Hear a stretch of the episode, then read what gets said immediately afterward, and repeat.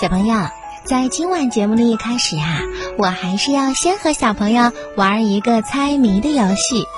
今天的谜面是这样说的，请你听好了：小黑人儿细又长，穿着木头花衣裳，嘴巴尖尖会说话，画画写字全靠它。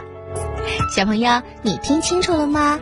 我再说一遍啊，小黑人儿细又长，穿着木头花衣裳，嘴巴尖尖会说话，画画写字全靠它。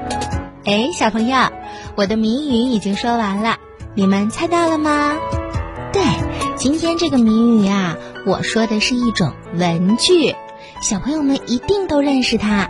嗯，差不多到了三岁，我们就开始用它啦，用它写字啊，画画。嗯，而且呢，它有一个特殊的功能，就是可以用橡皮把它写出来的字擦干净。哎呀，我的提示是不是很明显啦？对，小朋友一定都猜到啦，就是铅笔。